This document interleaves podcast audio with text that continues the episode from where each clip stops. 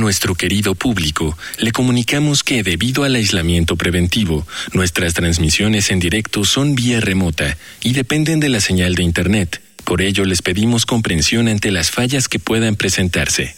Gracias por compartir estos momentos en casa con Radio UNAM y la revista de la universidad. Bienvenidos al suplemento radiofónico de la revista de la Universidad de México. Yo soy Elvis Liceaga y el día de hoy vamos a cerrar nuestra serie sobre la noche hablando del insomnio. Y para hablar sobre este problema individual y colectivo, invité al doctor Sueño. Doctor Sueño, ¿cómo estás? Muy bien, muchas gracias.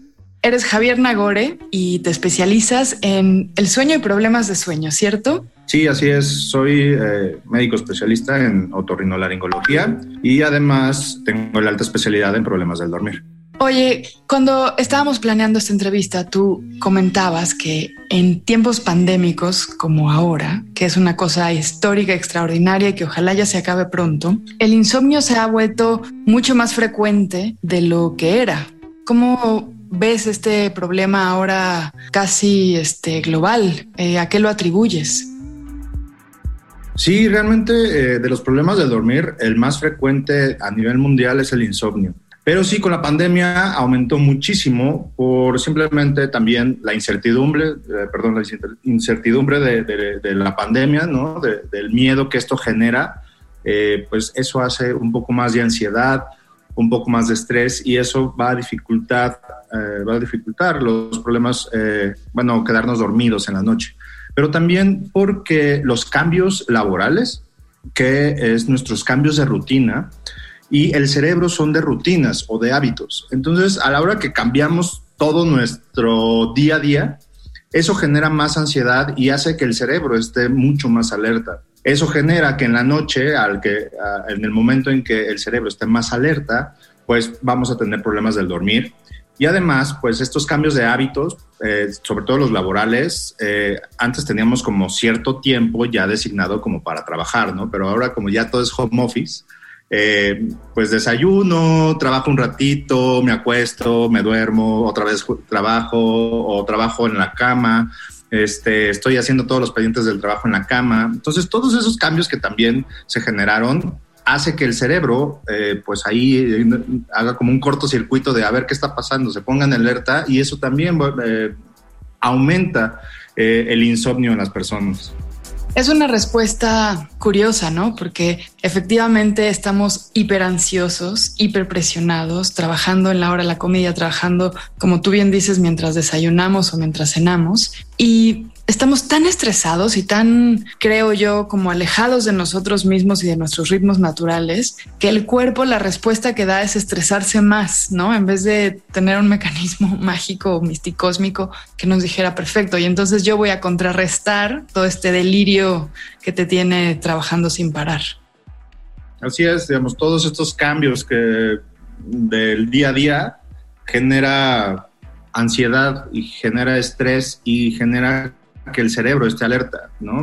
tenemos, yo les pongo a mis pacientes el ejemplo de, eh, tenemos un cerebro primitivo, ¿no? Tenemos el mismo cerebro que hace, no sé, 3.000 años y, pues si de repente estás dormido en tu cueva y escuchas un ruido, pues puedes pensar que es un león y eso te hace estar estresado y hace que no puedas dormir bien o que tengas un sueño más ligero y que con cualquier ruidito te, te, despiertes, ¿no? Entonces, es lo mismo, aquí como son cambios de, del ambiente, pues nuestro cerebro está alerta y, constantemente vamos a tener problemas para dormir por esto. Javier, háblanos un poquito, por favor, de lo tortuoso que es no dormir. Creo que todas las personas que hemos padecido insomnio hemos probado o nos hemos asomado a la locura. Es agobiante, es alucinante, pierdes el piso, pierdes el techo, no estás ni aquí ni allá, empiezas como a perder mucha uso de razón, casi te diría, y es una, especie como de trance, ¿no? Porque, porque sufres. Y, sabes que estás mal. Entonces, como que al saber que no puedes dormir, te estresas todavía más, ¿no? Es como la conciencia del insomnio no te relaja, sino que te angustia todavía más y se vuelve una agonía horrible. Sí, así es. Eh, pues dormir ayuda para muchísimas cosas. Eh, y el no dormir, pues esas, esas cosas que mejoraba, pues triplica los problemas, ¿no?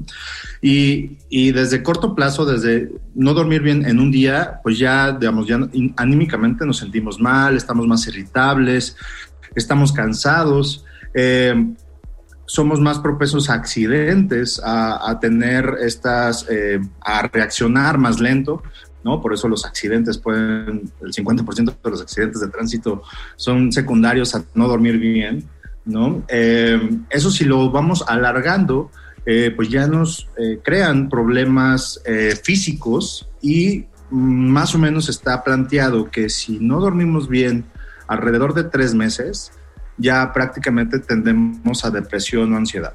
Entonces, desde las cuestiones psicológicas, cognitivas, hasta para una salud adecuada, ¿no?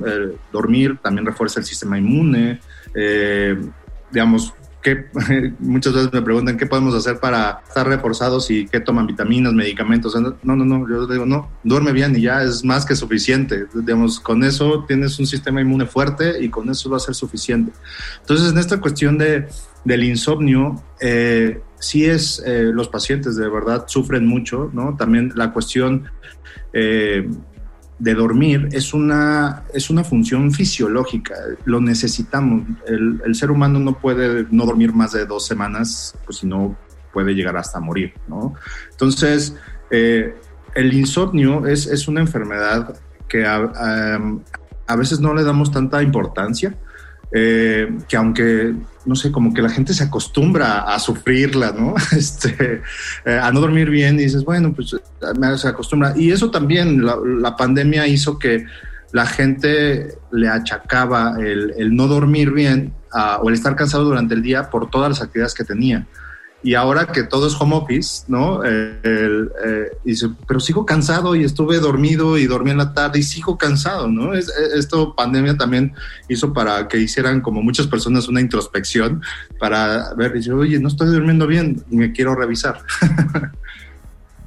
Oye, Javier, y para terminar, ¿qué problemas sociales, colectivos, quiero decir, más grandes que nosotros en nuestro sufrimiento individual de no dormir, ves porque no estemos durmiendo, porque estemos todos deprimidos, porque estemos todos angustiados, porque estemos todos ansiosos, estresados. ¿Qué va a pasar con nosotros como sociedad si hemos comprobado, porque creo que ese es uno de los malos aprendizajes de la pandemia, que no podemos parar, que esto no va a parar. Entonces, ¿qué va a pasar con una sociedad tan eh, agonizante? Pues eh, algo que una manera utópica de, decirlo es tratar de planear el día respecto a cuántas horas dormimos o necesitaríamos dormir, ¿no? Eh, porque ahorita actualmente, pues con tanta tecnología y un mundo tan rápido y, con tantas actividades, eh, planeamos el día y lo que nos sobra es para dormir. Eh, a nivel mundial ya dormimos una hora menos que hace 100 años, por ejemplo. Eh, en, promedio, ¿no? En, todo el mundo. Y eso también puede estar repercutiendo en la salud de la gente.